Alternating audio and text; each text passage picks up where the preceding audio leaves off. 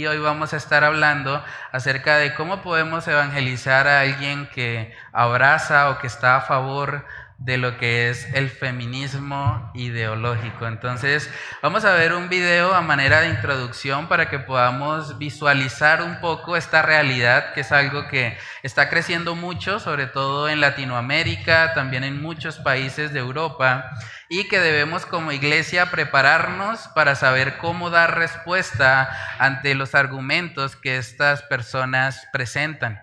Entonces vamos a ver juntos el video y luego sí comenzamos con la enseñanza de hoy.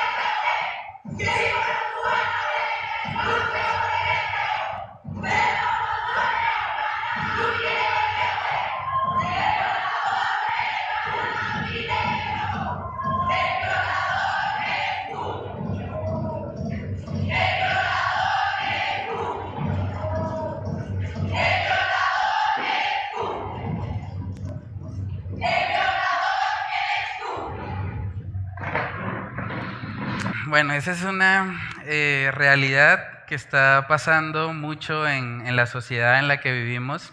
Estuve buscando algunas estadísticas y ya hay países, por ejemplo, como Suecia, donde el 46% de la población, casi la mitad de la población de Suecia, se identifican como feministas, tanto hombres como mujeres.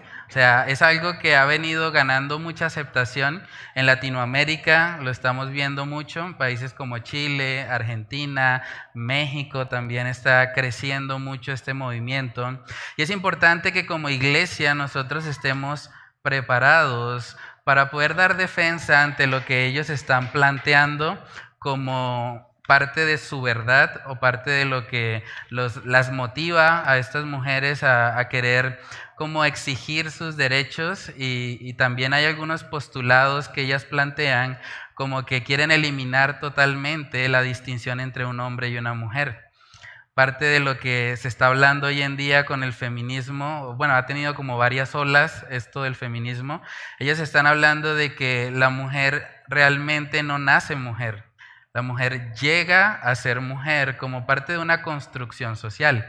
Y eso puede traer cualquier cantidad de problemas porque vemos casos, de hecho, que, que, están sucediendo hoy en día, como lo que pasó en los Juegos Olímpicos. No sé si ustedes eh, pudieron notar eso. En levantamiento de pesas había un hombre, biológicamente hombre, que él se autopercibía como mujer. Y esta persona, pues simplemente participó de los Juegos Olímpicos y le permitieron participar como si fuese una mujer. Obviamente ganó todas las medallas porque biológicamente es un hombre y es más fuerte y por lo tanto en levantamiento de pesas esa persona pues pudo ganarle a todas las mujeres. Y es algo que está pasando cada vez más y que debemos pedirle al Señor que nos dé la sabiduría para que como iglesia podamos dar respuesta también ante los argumentos que esto plantea. Entonces vamos a estar viendo un texto bíblico que ayuda mucho. Yo creo que uno de los prejuicios que hay en estos movimientos feministas es que se ha dicho mucho que el cristianismo es eh, machista. Sí, hay gente que dice, no, es que eh, el cristianismo o la Biblia como tal es un libro machista, es un libro retrógrado. Y por lo tanto, generalmente el feminismo y el cristianismo no van muy de la mano. Ellas generalmente están haciendo protestas en muchas iglesias, algunas iglesias católicas, también en iglesias cristianas, porque ellas sienten de alguna manera que el cristianismo las está atropellando o que está pasando por encima de sus derechos. Pero vamos a ver que Jesucristo mismo nos da un ejemplo muy bueno y muy impactante para hablar precisamente con estas mujeres y mostrarles que el cristianismo, lejos de ser una religión que oprime a la mujer o que la denigra, más bien lo que vemos es a Jesús dignificando a la mujer cuando la mujer estaba siendo rechazada. Y esa es la historia que vamos a ver ahí en Juan capítulo 4. Es un texto un poco largo, yo creo que podemos leer un versículo cada uno. Es el encuentro que tuvo Jesús con la mujer samaritana. Y es importante entender un poco del contexto de lo que pasaba en ese momento, porque la mujer era completamente rechazada. El hecho de que un hombre hablara con una mujer era algo que se consideraba inapropiado, al punto de que ellos decían que el testimonio de una mujer no tenía validez. Los judíos, parte de la oración que hacían era, gracias Dios porque no me hiciste mujer. Era un machismo muy fuerte. Y en medio de esa cultura machista, vamos a ver lo que Jesús hizo para mostrarles que el cristianismo no es eh, opresor en contra de las mujeres. Juan capítulo 4, yo voy a leer el versículo 5 y nos vamos eh, rotando, leemos uno cada uno. Juan capítulo 4, versículo 5 dice, vino pues a una ciudad de Samaria llamada Sicar, junto, junto a la heredad que Jacob dio a su hijo José. Allí estaba el pozo de Jacob. Jesús, fatigado del camino, se sentó junto al pozo. Era cerca del mediodía. Vino una mujer de Samaria a sacar agua y Jesús le dijo, dame de beber. Pues sus discípulos habían ido a la ciudad a comprar de comer. La mujer samaritana le dijo, ¿cómo tú, siendo judío, me pides a mí de beber que soy mujer samaritana? Porque judíos y samaritanos no se tratan entre sí. Respondió Jesús y le dijo, si no conocieras el don de Dios y quién es el que te dice, dame de beber, tú le pedirías y él te daría agua viva. La mujer le dijo, Señor, no tienes con qué sacarla y el pozo es hondo. ¿De dónde pues tienes el agua viva?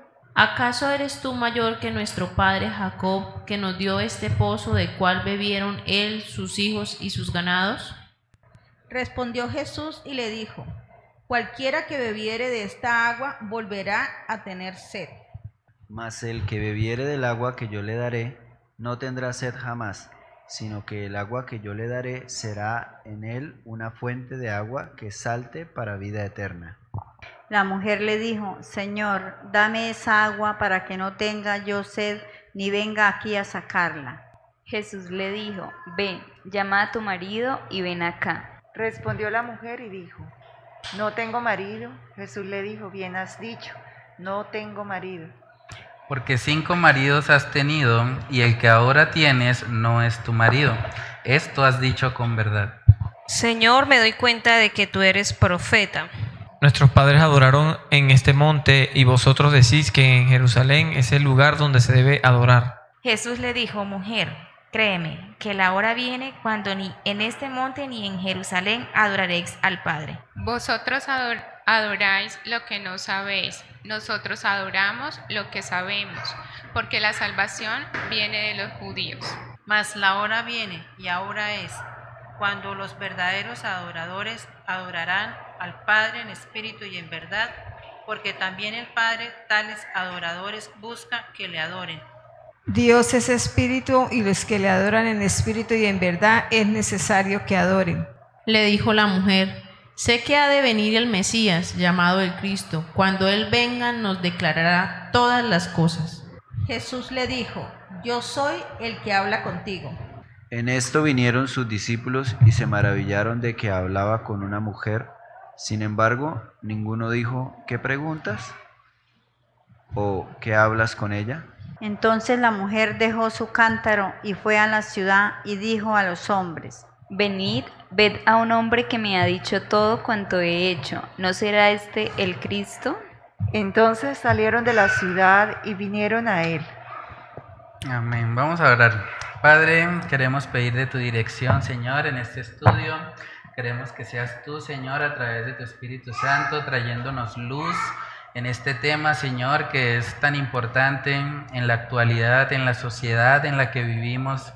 Oramos para que tú nos llenes de tu Espíritu Santo, para que tú nos des la fortaleza, Señor, y el denuedo para poder aplicar, Señor, los principios bíblicos que vamos a ver, para que tú nos ayudes a poder dar respuesta, Señor, ante todo este movimiento del feminismo, toda esta corriente ideológica, Señor, que que ha estado ganando mucho terreno, Señor, en la sociedad. Oramos para que nosotros podamos ser luz y sal para estas personas que están de pronto pensando que a través de este movimiento van a poder encontrar reivindicación o plenitud en sus vidas, Señor. Oramos para que tú nos ayudes a poder encaminar a estas personas hacia ti.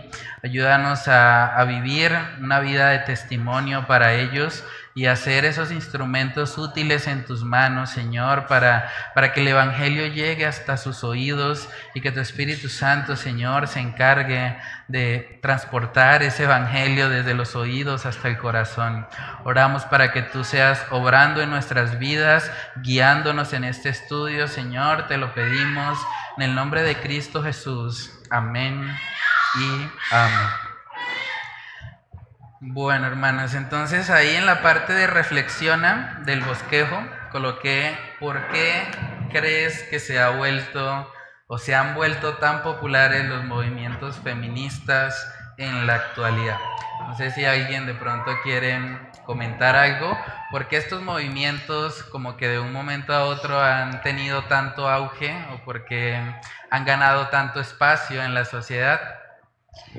Eh, bueno, Paz, eh, yo considero que también ahí, ah, eh, por lo cual se originaron o se comenzaron a originar, fue también por el abuso de la autoridad del hombre. Y porque el hombre también falló en, el, en su diseño o en su, que, que Dios le entregó y sus responsabilidades referente a la mujer en cuanto al cuidado, la protección, la guía, el pastor.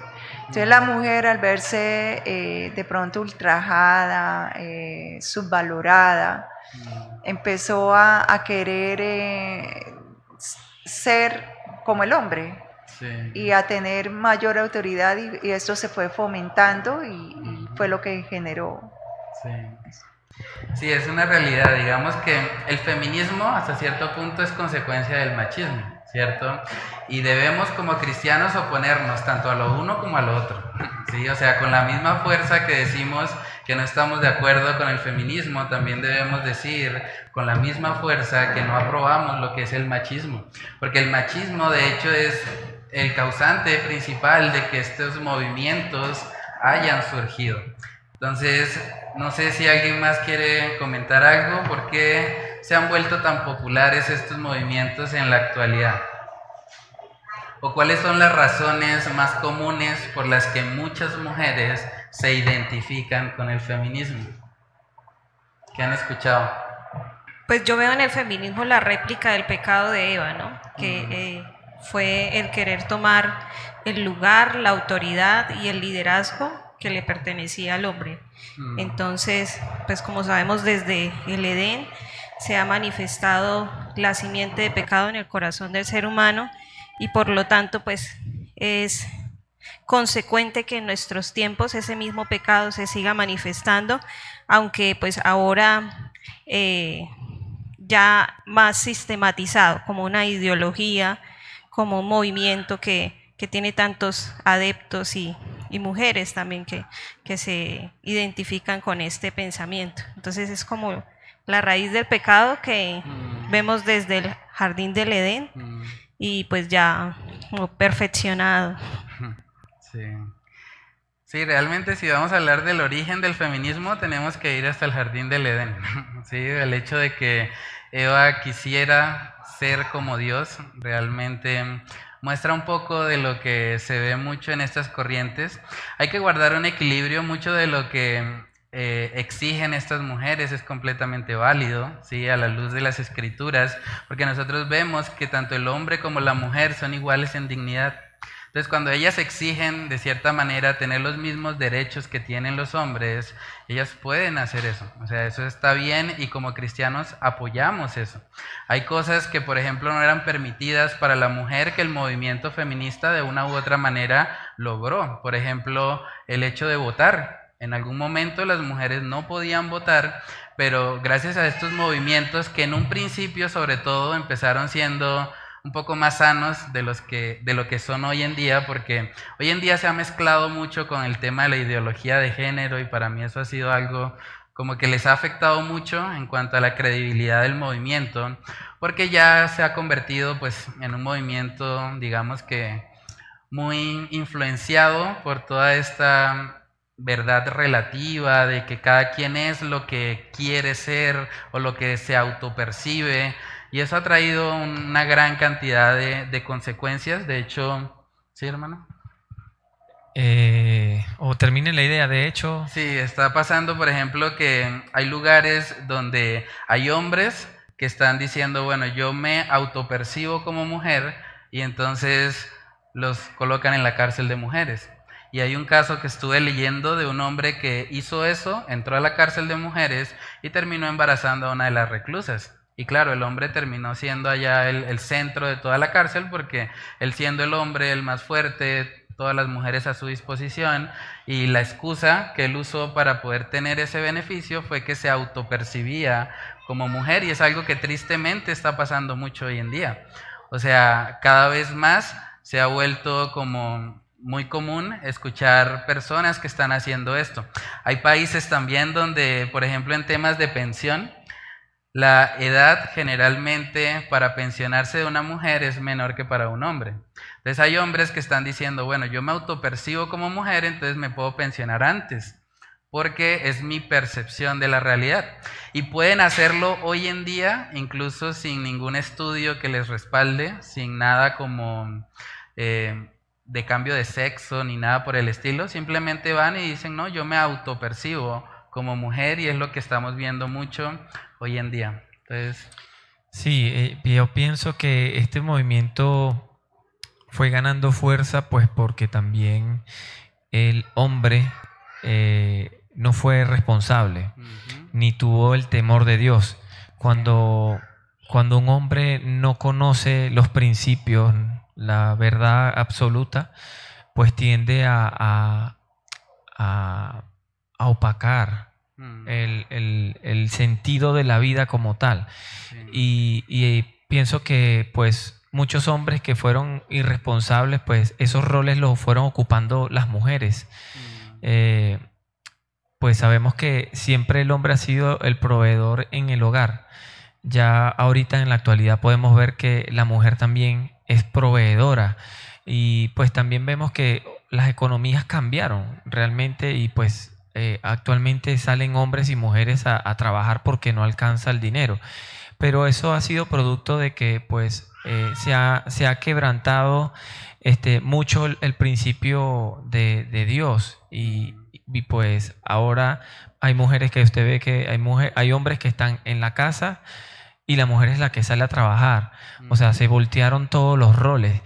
Sí. Este, y, y, y, el rol fundamental de la crianza de los niños que lo ejecuta la madre como tal, eh, la madre es la que, la que enseña, la que está ahí con los niños y el padre es el que provee, el que protege.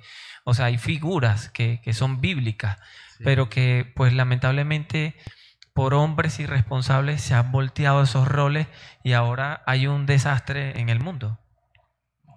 Sí, es una realidad. Digamos que mm, una consecuencia, sí, es un postulado también del de, feminismo como tal, es que no debe haber distinción entre hombre y mujer. Entonces, si nosotros eliminamos los roles, pues terminamos convirtiendo, y es parte de lo que se ha vuelto hoy en día el feminismo, como una lucha entre el hombre y la mujer como si estuviésemos en bandos opuestos. Entonces las mujeres tienen que competir con los hombres para tratar de ganarles a ellos en ciertas áreas, por ejemplo, en la, en la vida laboral, en la vida familiar también. Entonces se ha convertido como, como en una competencia, pero realmente cuando nosotros nos vamos a la palabra de Dios, vemos que el hombre y la mujer se complementan entre sí. O sea, el hombre solo fue lo que Dios dijo por primera vez cuando hizo toda su creación, que no era bueno. O sea, cuando Él creó todo, Él decía, esto es bueno en gran manera, bueno en gran manera, pero cuando vio al hombre solo, dijo, no, no es bueno que el hombre esté solo, ¿cierto? Entonces, la palabra nos muestra que el hombre, por más de que Dios le haya dado el rol de pronto de ser la cabeza del hogar y demás, el hombre solo tampoco está bien. O sea, nos necesitamos los unos a los otros. Eso es importante entenderlo porque parte de lo que el movimiento feminista ha hecho es decir que toda forma de distinción entre hombre y mujer termina siendo opresiva o que las jerarquías son opresivas. Pero el hecho de que haya roles, de hecho, aporta a que haya orden en una sociedad. O sea, ustedes se imaginan donde, digamos, no existieran las leyes de tránsito. O sea, si alguien dice, no, pues yo me autopercibo como Juan Pablo Montoya y yo voy a correr, no me importan los límites de velocidad, eso puede traer muchos problemas, ¿cierto? O que todos dijeran, no, yo quiero ser el pastor de la iglesia, no importa. Yo llego allá y yo soy ahora el pastor, me autopercibo como el pastor, así que acéptenme todos. O sea, sería un caos realmente. El, el orden, los roles aportan de hecho a que podamos mantener un, buen equilibrio en la sociedad. Sí, es importante que nosotros entendamos eso porque es parte del diseño de Dios. El feminismo, hay que decir también que ha llegado a meterse mucho en las iglesias cristianas. Hay iglesias donde están diciendo que no hay distinción de roles entre el hombre y la mujer. De hecho, vamos a ver ahorita uno de los textos que se utiliza mucho para eso, pero antes de llegar ahí, quiero que vayamos al libro de Génesis, Génesis capítulo 2, para ver cómo esta distinción de roles hacía parte del diseño original de Dios.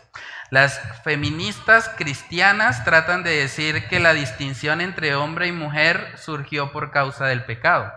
Pero realmente en Génesis capítulo 2 el pecado todavía no había entrado en el mundo. Entonces vamos a mirar Génesis 2 versículos del 18 al 23 para ver eh, cómo fue ese diseño de Dios y cómo el hombre y la mujer se complementan entre sí. Y dijo Jehová Dios, no es bueno que el hombre esté solo le haré ayuda idónea para él.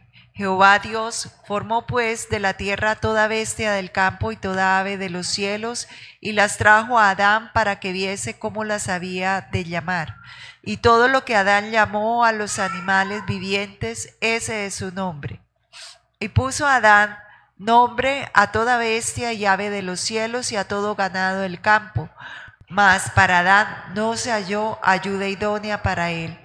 Entonces Jehová Dios hizo caer sueño profundo sobre Adán, y mientras éste dormía, tomó una de sus costillas y cerró la carne en su lugar.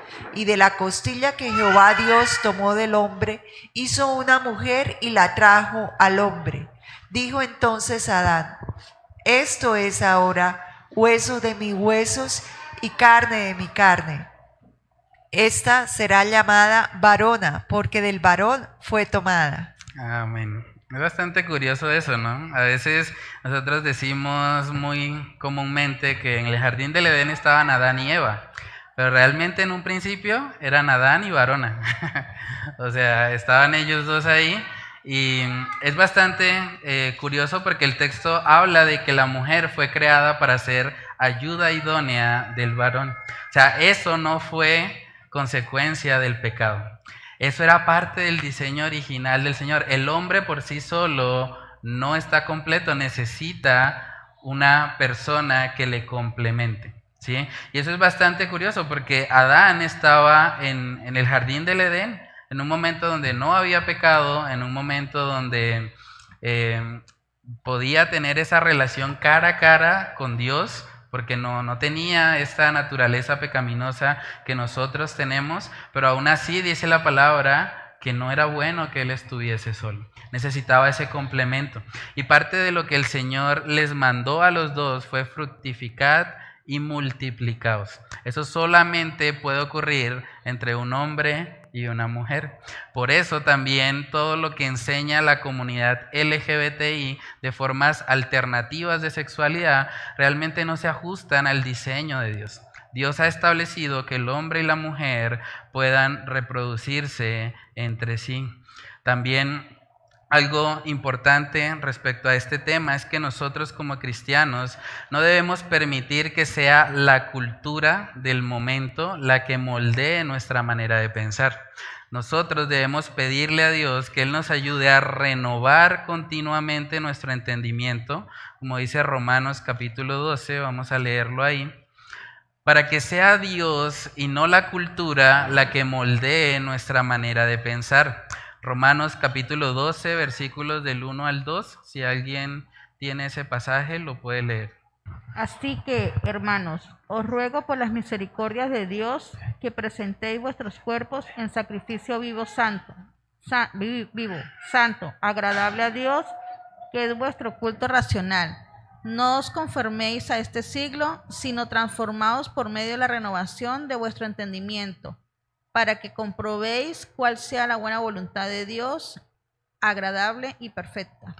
Amén. Entonces, ¿cómo podemos comprobar según ese texto la buena voluntad de Dios? O sea, debemos transformar o renovar, ¿sí? Por medio de la renovación de nuestro entendimiento. O sea, es muy importante que yo constantemente, por así decirlo, me esté lavando mis pensamientos con la palabra de Dios. Entonces, de esa manera yo no voy a ser impregnado por la cultura. Yo más bien voy a buscar la palabra de Dios para saber cuál es su voluntad, cómo es el diseño perfecto de Dios, tanto para el hombre como para la mujer. Entonces, ahí coloqué también en, el bosquejo que el feminismo ha tratado de crear una falsa guerra entre los hombres, lo que ellos llaman popularmente el patriarcado, y las mujeres que para ellas vienen siendo las oprimidas. Pero no se da cuenta que el verdadero enemigo a vencer es el pecado. Y es muy importante entender esto, porque si las mujeres están pensando que los hombres son sus enemigos, realmente van a perder de vista el verdadero problema. El verdadero problema no es el hombre, porque Dios diseñó al hombre y a la mujer para que se complementen entre sí. El problema real del ser humano se llama pecado. El pecado y, debemos poder trabajar en conjunto, tanto el hombre como la mujer, para poder luchar en contra de esto. ¿Sí? Hoy por hoy se habla, por ejemplo, de feminicidios. Realmente no es un término del todo apropiado. Si alguien habla de feminicidios, estaría diciendo que la persona fue asesinada como mm, por el simple hecho de ser mujer, ¿cierto? Pero realmente, digamos, cuando hablamos del homicidio como tal, es un acto inmoral. O sea, no hablamos de homicidios o de machicidios. O sea, indistintamente del género, el homicidio está mal. El homicidio es pecado. ¿Y qué deberíamos hacer hombres y mujeres? Trabajar en conjunto para que las tasas de homicidio, independientemente del sexo, bajen. O sea, la lucha es contra el pecado, la lucha no es contra el otro género. ¿Sí? Y es importante, digamos, hacer ese tipo de distinciones para que no se genere como esta falsa contienda o esta guerra de los sexos que de pronto se, se propone mucho a través de lo que es el feminismo. Si nosotros nos vamos a la palabra de Dios, nosotros no vemos en ninguna parte que el hombre sea más pecador que la mujer.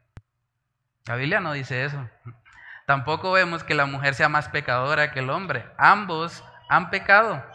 Romanos capítulo 3, versículo 10 Vamos a ver ahí, nos habla sin distinción de sexos, diciendo que todos hemos pecado.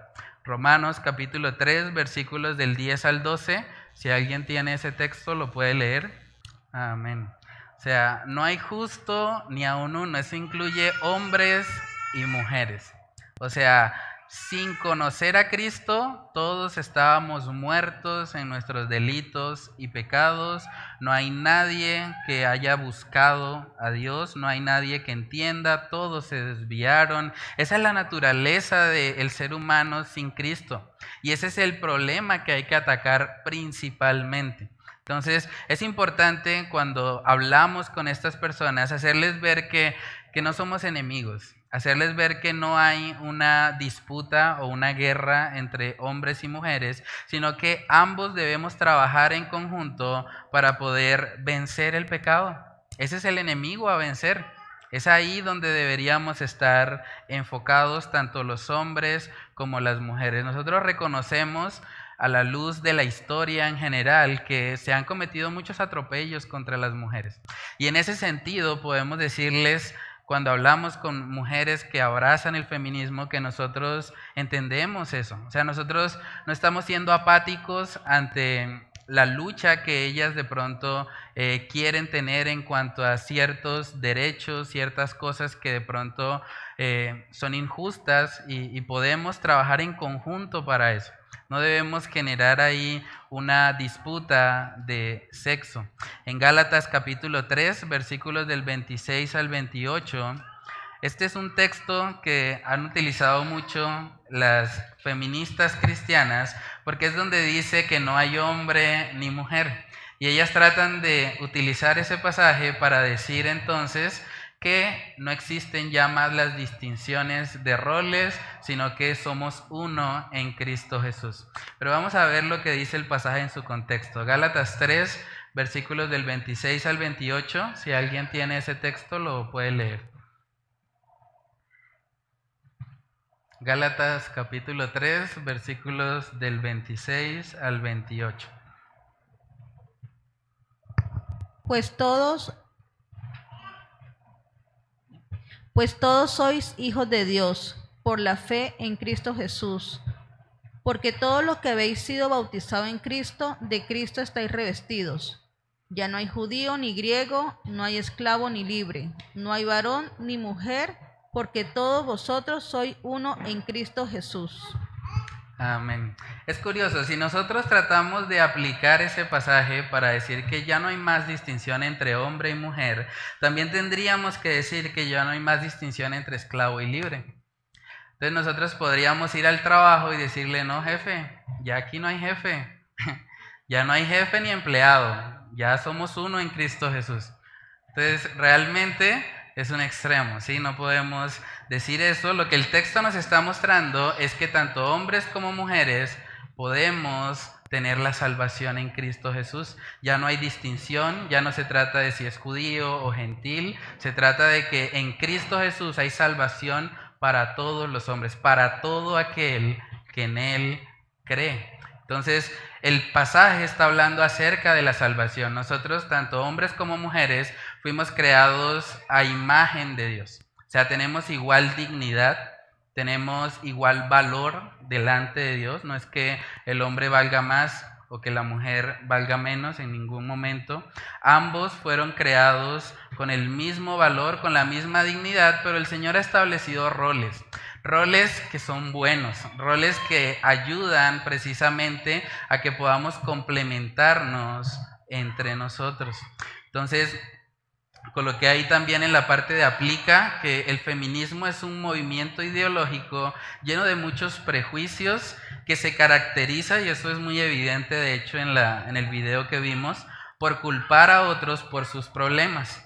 Los hombres, el Estado, las religiones, etcétera, Por eso cuando nosotros evangelizamos a estas personas es muy importante hacerles ver que aunque el problema del machismo es real, no negamos eso, ellas no son inocentes ante Dios. De hecho, son igual de transgresoras de la ley que muchos de los hombres que critican. Eso es muy importante. Si ustedes miran el video, todo el tiempo ellas estaban señalando hacia afuera. Ellas decían, el violador eres tú, el Estado opresor, el presidente, el patriarcado. O sea, el énfasis del movimiento es, nosotras somos las víctimas y todo lo que está afuera son los malos, son los opresores, son los que nos hacen daño. ¿Cierto? Pero hay que ayudarles a ver en medio de todo eso que ellas también han transgredido. O sea, si nosotros nos vamos a la ley de Dios, todos hemos pecado. Todos hemos hecho cosas que no le agradan a Dios. Por lo tanto, no hay una parte inocente. No es que alguien pueda decir genuinamente es que yo estoy siendo víctima, porque realmente todos somos culpables, culpables de haber transgredido la ley de nuestro Dios. Ahora, cuando vamos al cristianismo como tal, también es muy importante mostrarles que esa distinción de roles no le quita de ninguna manera dignidad a la mujer. De hecho, es lo que hace que la mujer sea o tenga un rasgo distintivo respecto al hombre. ¿Sí? O sea, las mujeres hacen cosas que los hombres no podemos hacer. Las mujeres, por ejemplo, se les dio el regalo de la maternidad. Un hombre, por más que quiera, nunca va a poder tener un hijo. Por más de que ellos tratan de cambiarse de sexo, colocarse eh, vulva o cosas por el estilo, no pueden concebir, naturalmente no pueden, porque fue un regalo que Dios le dio a la mujer. Y es lo que hace que la mujer tenga esa, ese distintivo particular, que de hecho la hace hermosa. El hecho de que nosotros seamos diferentes, esa diferencia entre el hombre y la mujer, es algo que, que es distintivo y que además muestra la belleza creadora de nuestro Dios. Algo interesante también y un texto que ayuda mucho cuando hablamos con estas personas es Primera de Corintios 11, porque ellas se enfocan mucho en decir, ah, pero es que la Biblia dice que la mujer tiene que sujetarse. Pero es que cuando nosotros nos vamos a la palabra de Dios, Dios le exige al hombre que se sujete a Cristo. O sea, el hombre no es como que pueda hacer todo lo que él quiera. O sea, bíblicamente hablando, el hombre, si quiere cumplir con el diseño de Dios, debe vivir completamente sujeto a Dios, a Cristo. Él es la cabeza del varón. Primera de Corintios capítulo 11 en el versículo 3, si alguien tiene ese texto, lo puede leer. Pero quiero que sepáis que Cristo es la cabeza de todo varón y el varón es la cabeza de la mujer y Dios la cabeza de Amén. Ese texto es muy útil. Es muy útil porque nos está hablando de que el hombre no es alguien eh, autónomo, ¿sí? no es como que el hombre pueda ser un dictador. Bíblicamente hablando, el hombre debe estar completamente sujeto a Cristo. Eso es lo que Dios pide para el varón. ¿sí? Y ahora también es curioso porque la última parte del versículo dice, y Dios, la cabeza de Cristo. O sea, Dios Padre es la cabeza de Cristo. Nosotros vemos en los evangelios que Cristo Jesús se sujetó al Padre en todo. Ahora, el hecho de que Cristo se sujetara al Padre en todo implica que Cristo tiene menor valor que Dios Padre. No, de ninguna manera. La Trinidad es un muy buen ejemplo para mostrarles a estas mujeres cómo a pesar de las diferencias de roles, nosotros vemos que ambos, tanto Dios Padre como Dios Hijo, son igual, tienen igual valor, ¿sí? Son coeternos, son coiguales y co-creadores. O sea, ellos formaron todo desde el principio. Dios en el principio creó los cielos y la tierra. De hecho, en el libro de Génesis vemos que se dice de forma plural, hagamos al hombre a nuestra imagen y semejanza. Entonces, el hecho de que Cristo se sujetara en todo al Padre no le resta valor. Entonces, el hecho de que una mujer se sujete a su marido, a su esposo, no quiere decir que su valor sea inferior de ninguna manera. O sea, el diseño de Dios es que tanto hombres como mujeres puedan vivir bajo la sujeción de Cristo Jesús en todo. Entonces la Trinidad es un muy buen ejemplo en Efesios capítulo 5. Yo creo que este también es un texto que desmiente totalmente la idea de que, de que el cristianismo es machista. Efesios capítulo 5, versículos del 25 al 27. Si alguien tiene ese pasaje, lo puede leer. Maridos, amad a vuestras mujeres, así como Cristo amó a la iglesia y se entregó a sí mismo por ella, para santificarla, habiéndola purificado en el lavamiento del agua por la palabra, a fin de presentársela a sí mismo a una iglesia gloriosa, que no tuviese manchas ni arruga ni cosa semejante, sino que fuese santa y sin mancha. Amén. ¿Cuántas religiones conocemos que manden a sus maridos a morir por sus esposas? Cuando dice que debemos amar a, nuestras esposas así como Cristo amó a la iglesia, ¿qué hizo Cristo por la iglesia? Murió por ella, se entregó totalmente. O sea, ¿qué opción hay dentro de la variedad de religiones que hay en el mundo que le diga al marido, al esposo, que muera por su esposa? Eso es distintivo del cristianismo. O sea, si ustedes miran los musulmanes, en ninguna parte del Corán dice que el marido debe morir por su esposa. De hecho, el Corán sí puede ser catalogado como una religión que denigra mucho a la mujer.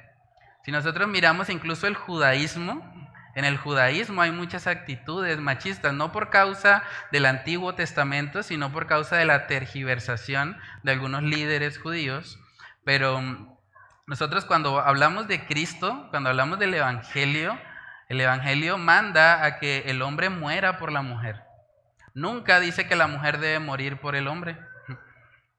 Entonces, realmente el cristianismo eh, promueve más bien la protección y la dignificación de la mujer. Y es importante cuando hablamos con estas personas mostrarle este tipo de cosas. O sea, que ellas entiendan que realmente el cristianismo no está en contra de la mujer de ninguna manera.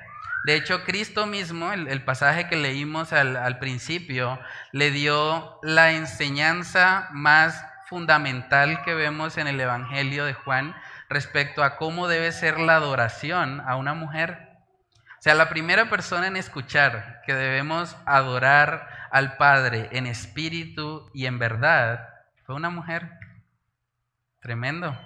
De hecho, es muy probable que esta mujer se sintiese marginada. De hecho, el texto dice que ella salió a la hora sexta, o sea, salió al mediodía, cuando el sol está muy caliente. Esta mujer salió probablemente porque no quería que más personas la vieran, porque es muy probable que fuese rechazada por el simple hecho de ser mujer. Además, era samaritana, ella misma dice, los judíos y los samaritanos no se tratan entre sí. Pero Jesús vino a romper todos esos prejuicios culturales. Jesús cuando iban a apedrear a una mujer adúltera, Él les dijo, bueno, ¿quién está libre de pecado? Que esté libre de pecado, pues tire la primera piedra.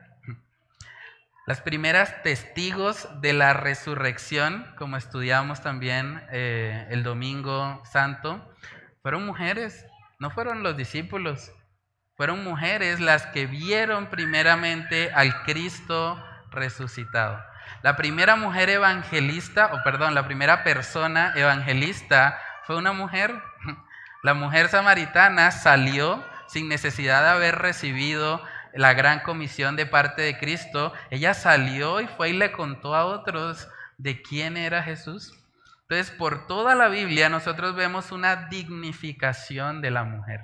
Nosotros vemos en la parte de razona coloqué el cristianismo bíblico ha dignificado tremendamente a las mujeres en la sociedad, al punto que los movimientos feministas se desarrollan principalmente en países donde las constituciones de ley fueron influenciadas fuertemente por los principios cristianos.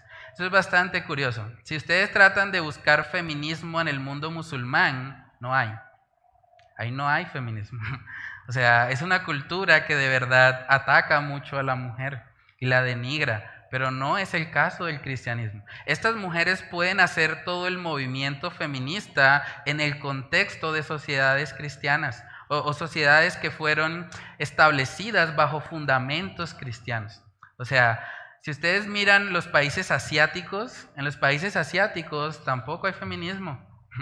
De hecho, la cultura y la tradición oriental va más enfocada a que la mujer viva completamente dependiente del varón y como que no se le dan los, los privilegios o la dignificación que sí pueden tener en un contexto cristiano.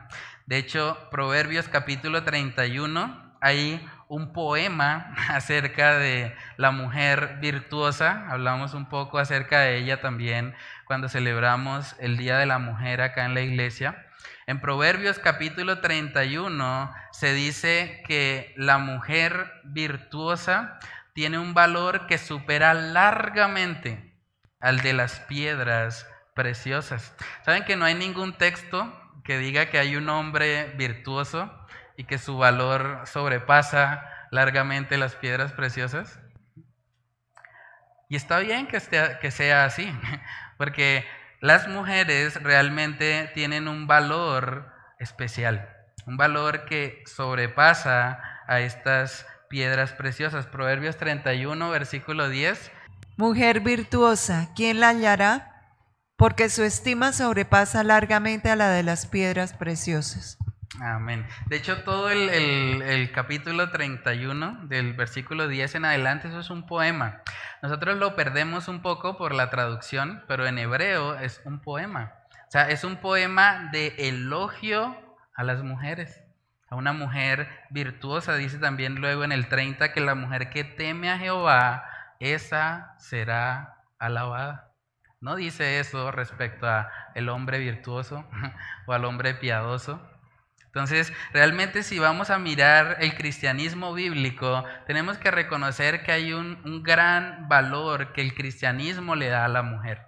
O sea, el cristianismo dignifica a la mujer. Segunda de Timoteo capítulo 1, ahí vemos también el valor tan grande que tiene la mujer respecto a su maternidad y respecto a la posibilidad de enseñar a otros el Evangelio. Segunda de Timoteo capítulo 1, y vemos el testimonio de la abuela y la mamá de Timoteo. Amén. Aquí vemos al apóstol Pablo, la persona que más escribió libros del Nuevo Testamento, reconociendo el valor de una fe no fingida en una mujer. O sea, una mujer temerosa de Dios, como lo que fue la abuela Loida y la madre Eunice de Timoteo, es algo que es digno de alabanza y que el cristianismo reconoce. Valora cuando las mujeres realmente cumplen con ese rol que el Señor les ha encomendado. Entonces realmente a la luz de la palabra de Dios, la maternidad es una bendición para la mujer. O sea, la maternidad no debería ser una carga. Es triste realmente ver que estos movimientos feministas se han inclinado mucho a lo que es el aborto. O sea, las principales promotoras del aborto en el mundo son las mujeres feministas. Es algo muy triste porque ellas están diciendo o están exigiendo supuestamente el derecho de poder matar a sus propios hijos. Y ellas están diciendo, bueno, nosotros queremos tener el derecho a elegir sobre nuestro cuerpo. El problema es que el bebé no es su cuerpo. Ellas dicen, mi cuerpo, mi decisión. Si fuese su cuerpo, pues claro, ellas tienen derecho sobre su propio cuerpo, pero no, no es el cuerpo de ellas.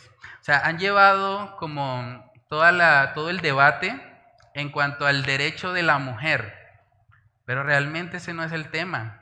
Cuando se habla del aborto, el tema es el derecho del bebé.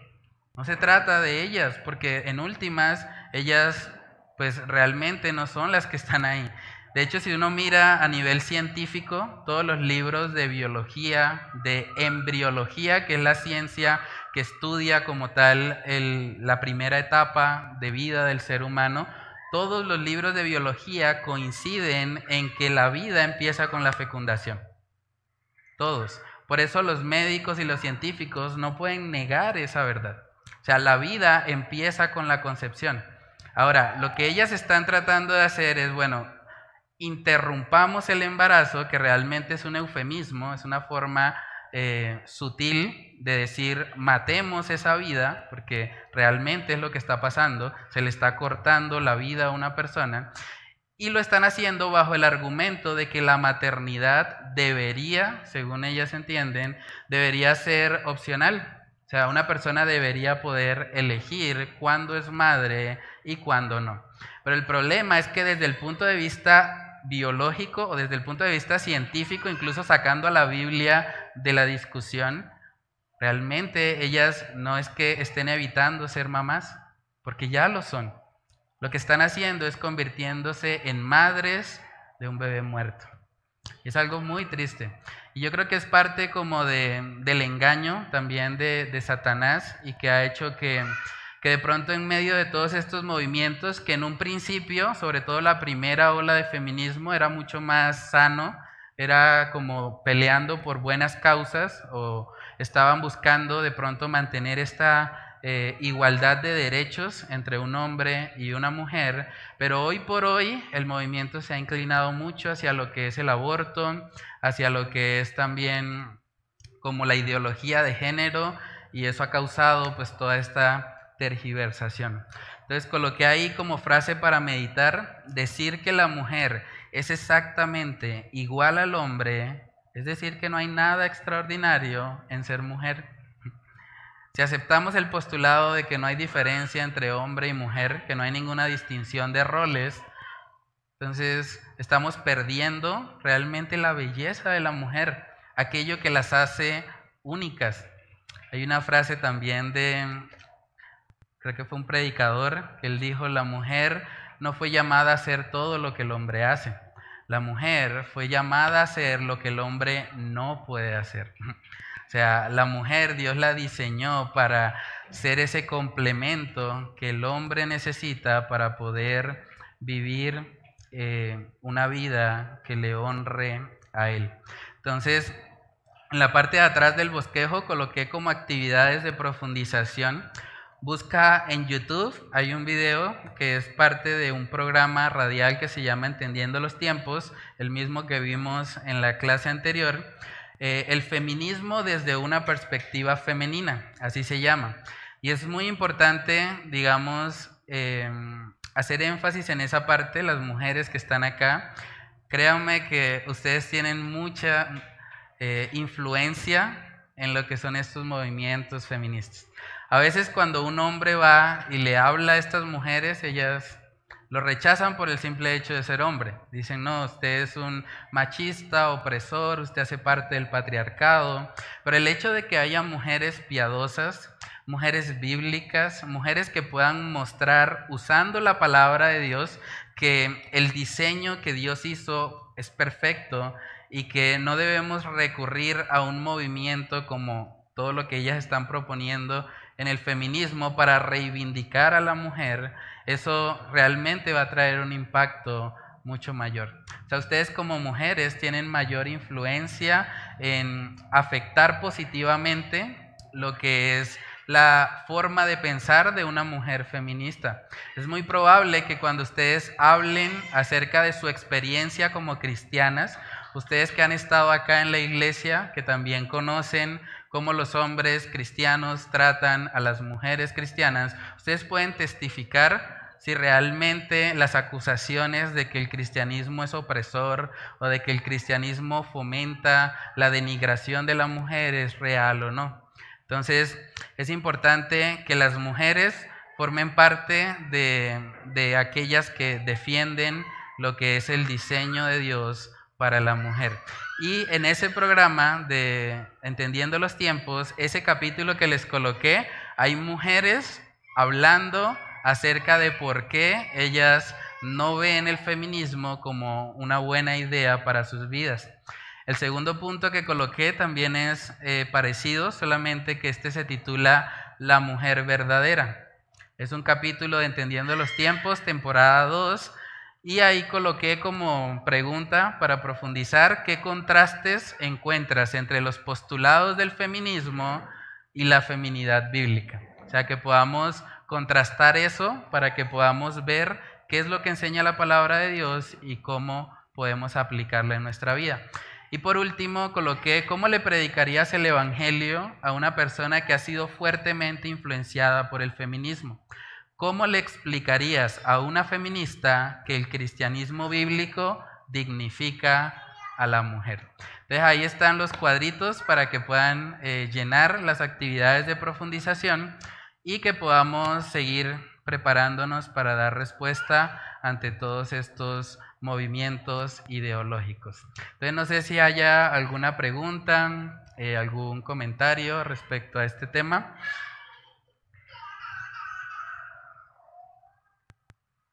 ¿No? ¿Dudas, comentarios? ¿No?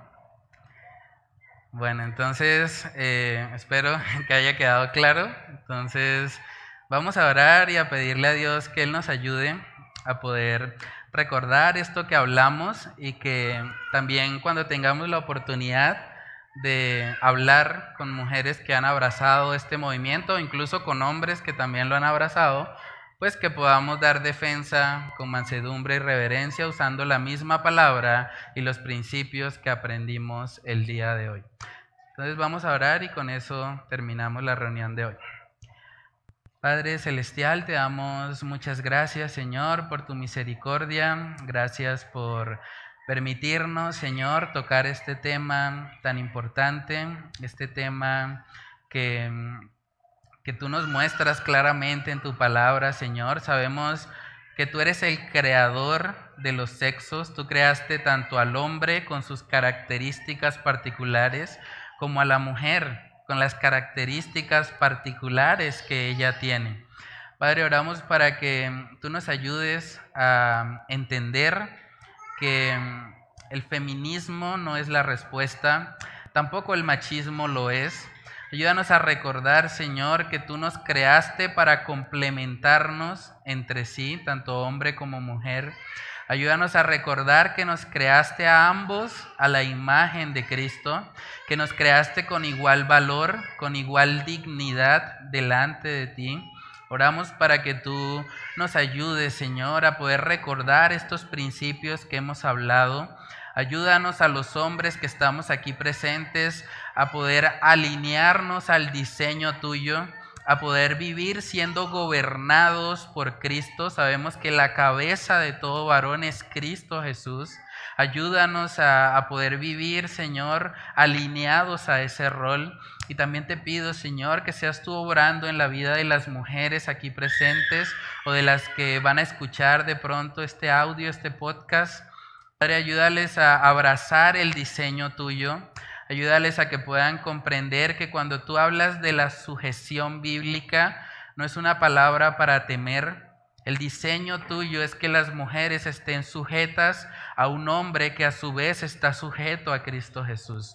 Ayúdanos a, a poder abrazar este diseño, Señor, que cuando lo lo abrazamos tanto hombres como mujeres, podemos ver avances en nuestra sociedad, podemos ver que la familia funciona de forma correcta, porque eres tú, Señor, quien ha creado todas las cosas conforme a tu buena voluntad, Señor. Ayúdanos a, a vivir siempre siendo dirigidos por tu palabra, no por la cultura de la época, no por estos movimientos ideológicos que han estado creciendo, que han estado ganando de pronto eh, influencia en la sociedad. Ayúdanos a que podamos tener siempre un corazón atento, un corazón receptivo, Señor, para que abramos continuamente tu palabra y permitamos que sea ella, Señor, la que moldee nuestra forma de pensar. Que cada decisión que tomamos en nuestras vidas sea dirigida por tu palabra, Señor. Sabemos que ella es la lámpara a nuestros pies y la lumbrera a nuestros caminos. Para saber cómo conducirnos en esta tierra, necesitamos ir a la palabra. Necesitamos que ella nos muestre cómo vivir en esta tierra. Ayúdanos, Señor, a, a poner por obra esto que hemos aprendido que cuando nos encontremos personas que de pronto lanzan algunos de estos argumentos de que el cristianismo es machista o que denigra a la mujer, que nosotros podamos, Señor, con mansedumbre y reverencia mostrarles mostrarles lo que tú enseñas en tu palabra y cómo tú has dignificado a la mujer, cómo tú le has dado valor. Y eso es evidente, Señor, porque en las sociedades cristianas es donde las mujeres gozan de mayor libertad. Gracias por haber enviado a tu Hijo Jesús y gracias por la obra de dignificación que Él hizo para la mujer. Gracias porque en medio de una cultura machista, Cristo rompió todos los paradigmas y dignificó a la mujer como coheredera de la gracia, como digna, Señor, de, de morir por ellas en una cruz. Gracias por por habernos mostrado, Señor, hoy en tu palabra estos principios. Ayúdanos a recordarlos y sobre todo, Señor, ayúdanos a ponerlos en práctica en nuestra propia vida. No queremos ser solamente oidores de la palabra, queremos ser hacedores de ella. Oramos para que tu Espíritu Santo traiga a nuestra memoria todo lo que estudiamos hoy, que seas tú ayudándonos a poner, por, eh, a poner en práctica, Señor, todo lo que hemos aprendido. Señor, que seas tú glorificado eh, por medio de la aplicación de esta enseñanza. Te lo pedimos en el nombre de Cristo Jesús. Amén y amén.